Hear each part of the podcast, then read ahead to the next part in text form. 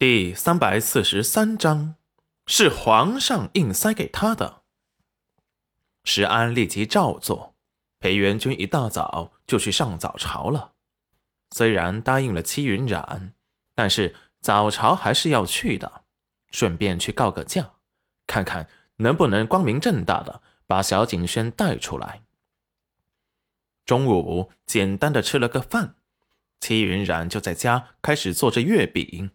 用模具压好花样，就准备上锅蒸熟。这次他做了凤梨味、板栗味，还有五仁月饼和冰皮月饼几和冰皮月饼几种。快到下午了，才看到裴元君坐着马车回来了，还带回了小景轩和严夫子。只见严夫子一脸喜意的下了马车。自从云染丫头怀孕后，就再也没有吃过她的手艺。今天可是他亲自下厨，他就过来了。不过他们，不过他们刚进来，身后的马车就下来了几位年轻貌美的宫女。身后的马车就下来了，就下来了几位年轻貌美的宫女。裴元君见戚云染惊愕的目光，解释道：“是皇上送的伺候娘子和宝宝的丫鬟。”哦。干娘，小轩儿也来了，干娘很开心。云染丫头，你的身体，你的身体可好了？不是还在坐月子吗？怎么能如此劳累？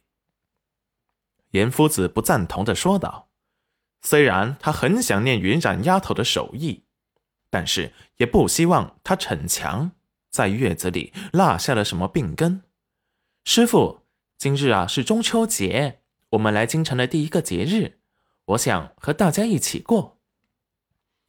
哦，哦，呃，那云染丫头可有心了。为师连今晚上皇上的邀约都推了，就留着肚子吃你做的东西。还有这些皇上赏的婢女，你尽管使唤。只见那些宫女小步走了过来。参见丞相夫人。齐云染看着貌美如花的四人，心间微堵。起来吧。说完，便不再管他们。师傅，快进来吧，我做了好吃的月饼。啊，好，好，呃，听着就让人食指大动啊。说着，大步走了进去。小轩儿也跟在了严夫子的身后。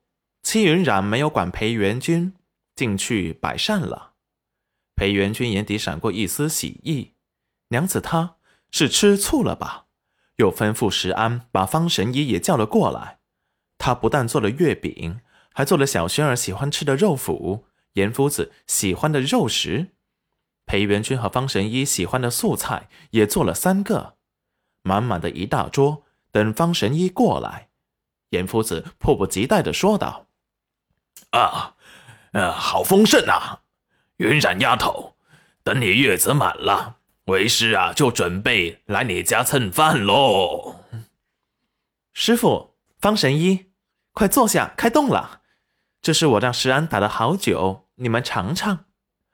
戚云染淡笑不语，并没有答应。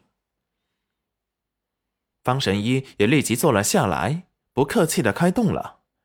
裴元君目光温柔的看着戚云染，仿佛又回到了裴家湾村的时候。他每天都给他做饭吃，安静的也坐了下来，吃着戚云染给他做的素菜，吃着戚云染给他做的素菜。干娘，你也吃啊！我待会儿要回去的。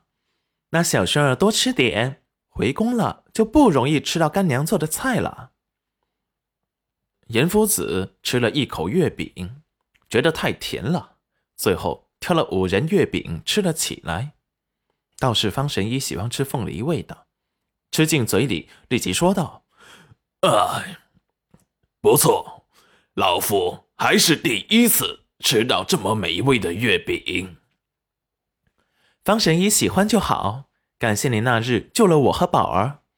啊，那是老夫应该做的，夫人。不必道谢。小轩儿怕戚云染和裴元君生气，立即解释道：“干娘，那些宫女是干爹想要我带回来的，皇上硬塞给他的。要是不带他们回来，就不让我来丞相府，都是景轩的错。干娘，不要生干爹的气了。”戚云染有些意外的看向了裴元君。只见他神色幽怨的看着他，仿佛在怪他冷落了他。干娘没有生气，来，快吃吧。